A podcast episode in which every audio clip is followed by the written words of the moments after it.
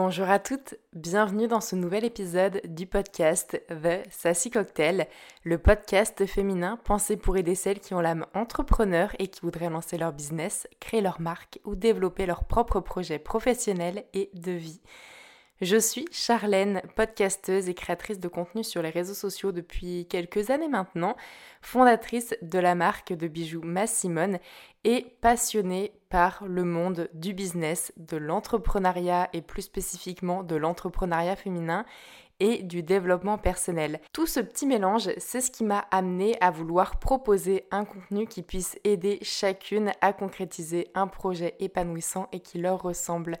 D'ailleurs, si ce sont des sujets qui vous parlent ou que vous aimeriez lancer votre business ou alors que vous avez déjà sauté le pas, n'hésitez pas à nous rejoindre sur les réseaux sociaux que vous trouverez en description de cet épisode et pourquoi pas même à vous abonner au podcast pour être certaine de ne louper aucun des prochains épisodes. J'avais envie de parler de la notion d'argent parce que je pense que c'est un élément central dans l'entrepreneuriat et la question de l'investissement financier, de combien est-ce que coûte une entreprise c'est quand même l'une des premières choses aussi et l'une des premières questions à se poser puisque ça peut coûter parfois très très cher comme euh, il y a aussi certaines solutions et certaines, euh, certains moyens, on va dire, d'optimiser un petit peu l'aspect financier et d'optimiser l'investissement qu'on peut mettre dans un projet au début.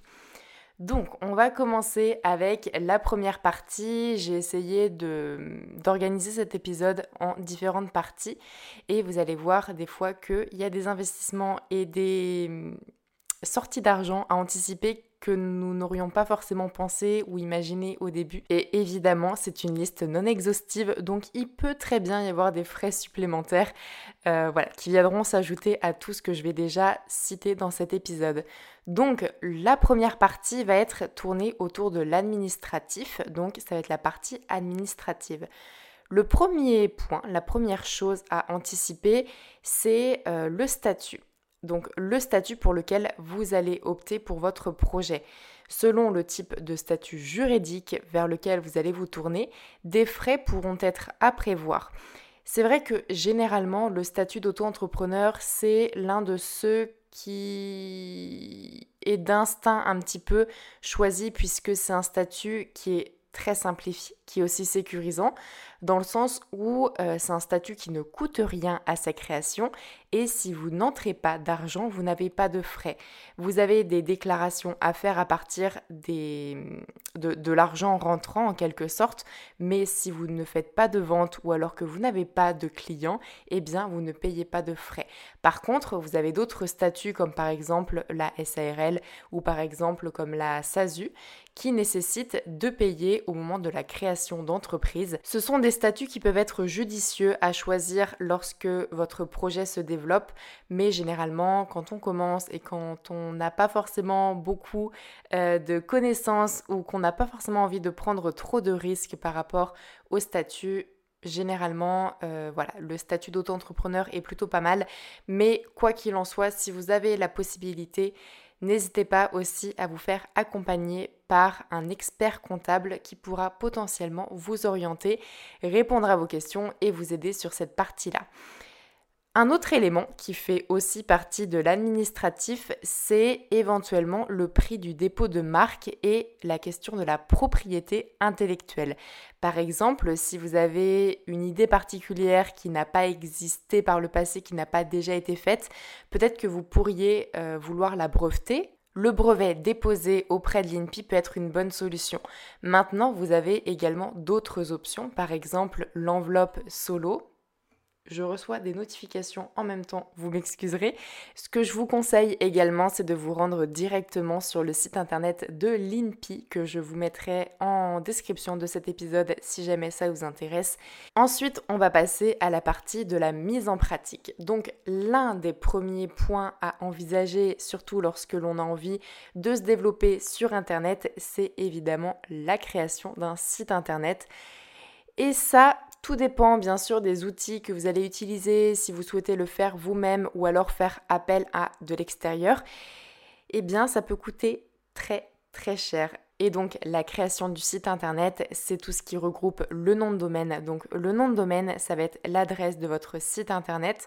Donc pour Massimone par exemple, c'est massimone.com, mais ça aurait pu être massimone.fr ou alors vous avez même d'autres extensions comme par exemple massimone.paris, massimone.co, enfin bref.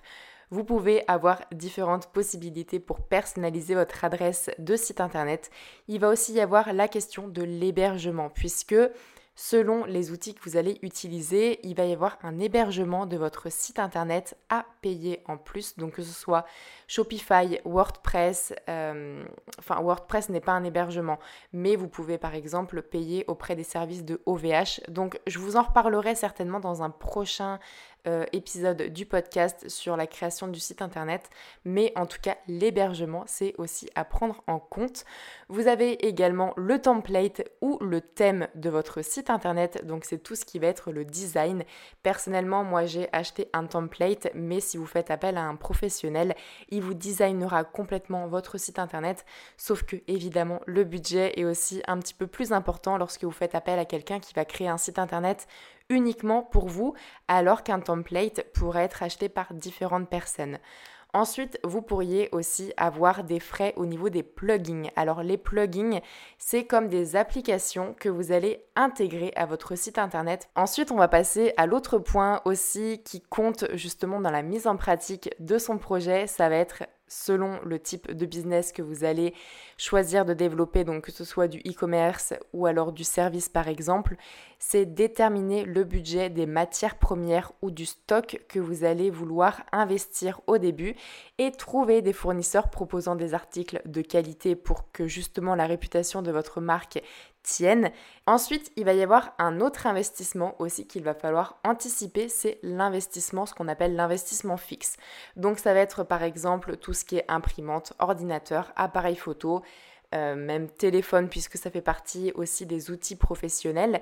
Si je peux vous conseiller quelque chose également, et c'est d'ailleurs de cette façon-là que j'ai commencé sur YouTube ou alors que j'ai même acheté mes dernières caméras, c'est de vous orienter vers du matériel d'occasion et de ne pas forcément acheter dès le début ce qui n'est pas indispensable. Par exemple, c'est vrai que en démarrant ma Simone, j'avais beaucoup de matériel de par le biais euh, des vidéos sur YouTube que je fais aussi et qui du coup euh, me permettent d'avoir du matériel, que ce soit des appareils photo, que ce soit des éclairages. Donc j'ai aussi pu m'en servir pour ma Simone, mais tout ce matériel était d'occasion.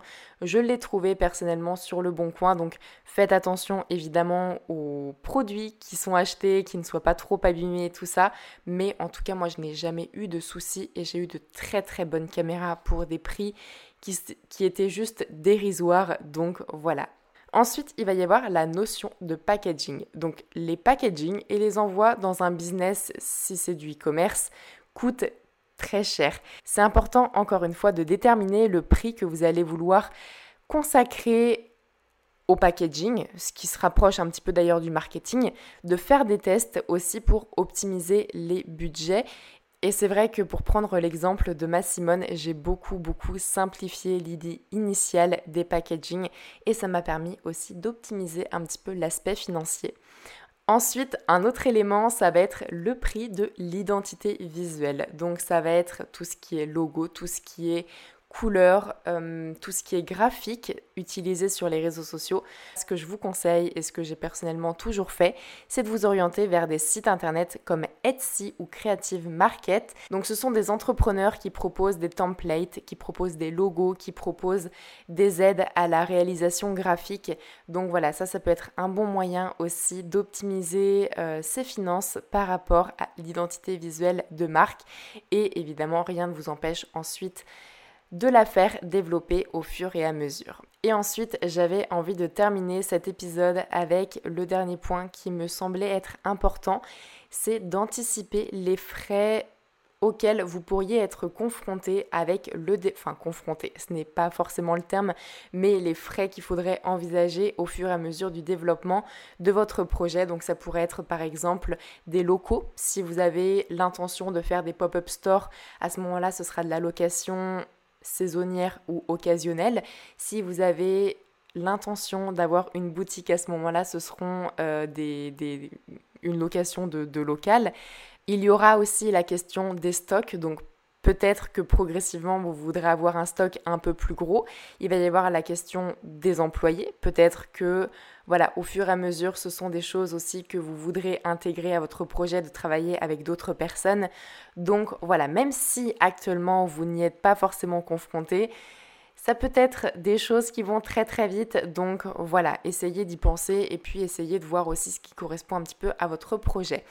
Donc on arrive à la fin de ce second épisode. J'espère qu'il vous aura plu. J'espère aussi qu'il pourra aider celles qui ont envie de lancer un projet et qu'il permettra à certaines de comprendre l'investissement financier et les différents frais qui devront être engagés avant de lancer un projet.